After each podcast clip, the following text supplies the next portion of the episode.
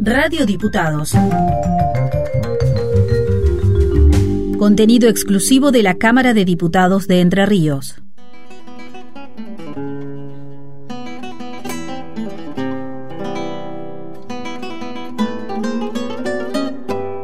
Entre Ríos, provincia con fuerte identidad vinculada con el campo, donde sus almacenes de ramos generales, sus bares y despachos de bebida fueron y son los que van quedando, un punto de encuentro social en lo más profunda de nuestra ruralidad. Historias que están vivas y que ahora les contamos con Emilio Ruberto.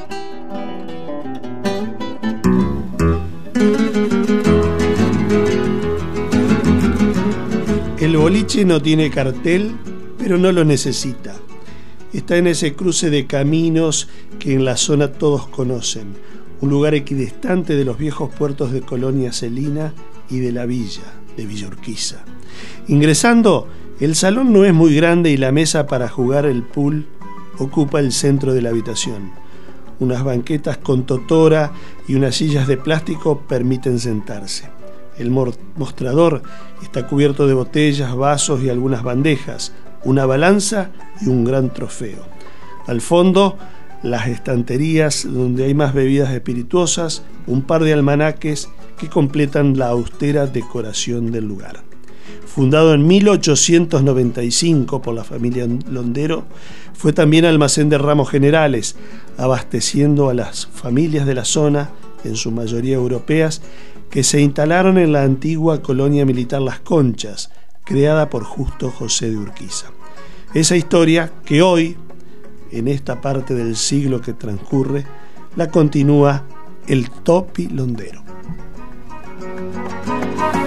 ¿Cuándo este almacén, este bar? Bueno, acá lo hicieron en 1895. ¿Directamente como almacén y bar? Sí. ¿Quién lo empezó? Lo empezó un tío londero, sí. Después se fue a Paraná y mi viejo y mi vieja. Y ponía datos y es un almacén de más de 120 años. ¿Qué, recuerdos eh, le contaron sus padres sobre aquella Villa Urquiza o zona de, la colonia? Y bueno, era, era todo agrícola, ¿no es cierto? Estaba el puerto de Villurquiza, el puerto de. que funcionaba el, el, puerto de Colonia Celina. Después lo mira. El puerto de Colonia Celina. Eso era lo, lo de la zona acá. Donde salía la producción y por, supuesto trabajaba mucha gente. Sí, un montón. Un montón, un montón. ¿Y aquel primer almacén qué tenía? Y comenzó con bar.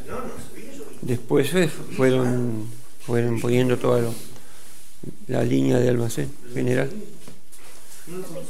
¿Y, y época de que de inmigrante, mucho inmigrante también, ¿no? De... Acá sí, sí, prácticamente todos, sí, ¿De dónde venían? Y de Italia, de Alemania, los más. Franceses muy poco, eran los más. Alemania e italiano, ¿no? Y después la villa siguió creciendo con el turismo.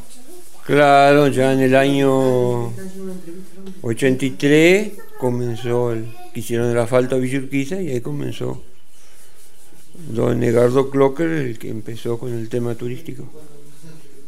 Exacto. ¿Sigue habiendo clientes de aquellas primeras familias y con libreta? No, no. ya no quedan, ya. ¿Acá todo contado? Ya acá todo contado.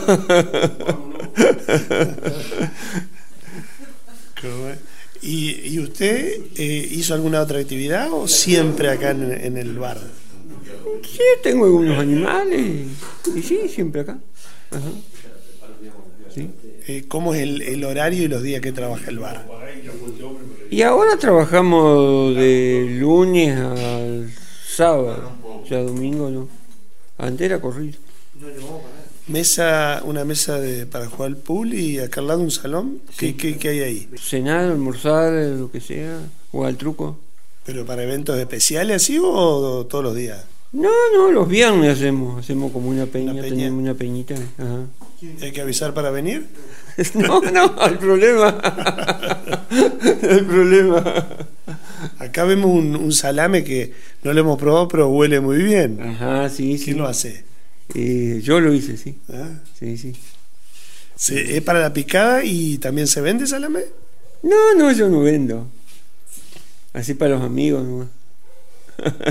¿Y qué se puede tomar en, en el bar del Top Pilondero? Y lo que quiera.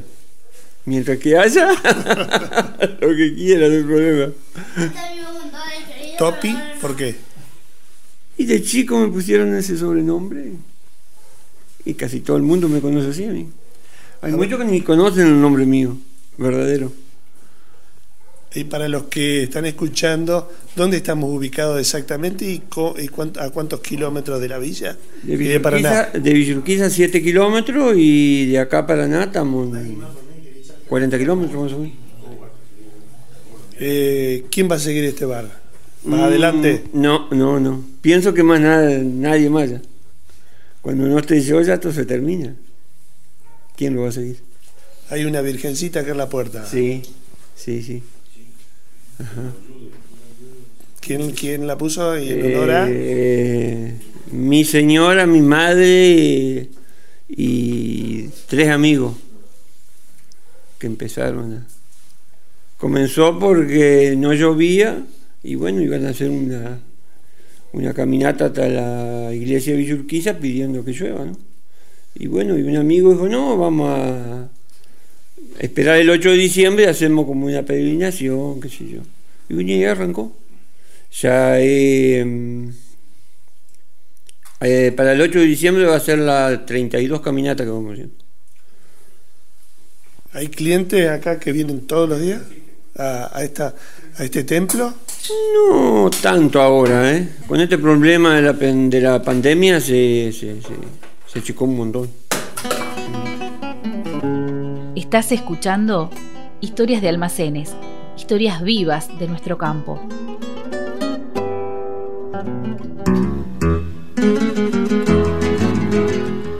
Lo del topilondero es, como en tantos lugares de la Entre Ríos Profunda, un lugar sagrado para el lugareño. El almacén, bar, despacho de bebidas o todo junto se transforma en un santuario donde se puede charlar o guardar silencio según la ocasión. Se respira campo, se toma, se comparte o se invita a un trago, porque la feligresía se conoce desde siempre. Son parte de la misma congregación y al nuevo, al cronista que aparece de golpe, se lo saluda con educación, se le ofrece confianza pero mirándolo de reojo, como a un bicho exótico. ¿Quién seguirá la historia del bar más adelante? La pregunta entraña una mirada de sorpresa y la respuesta es no sé, creo que nadie más. Cuando no esté, ya se termina. Expresa mientras contempla la ventana. La tarde se va junto con el sol y el frío se hace sentir un poco más. Alguien pide que a la Coca-Cola le agreguen un poco de Fernet y otra picada de ese salame que se guarda para homenajear a los amigos. Es el bar del Top Pilondero, donde se invita una copa, un ritual con la amistad y con la historia del lugar.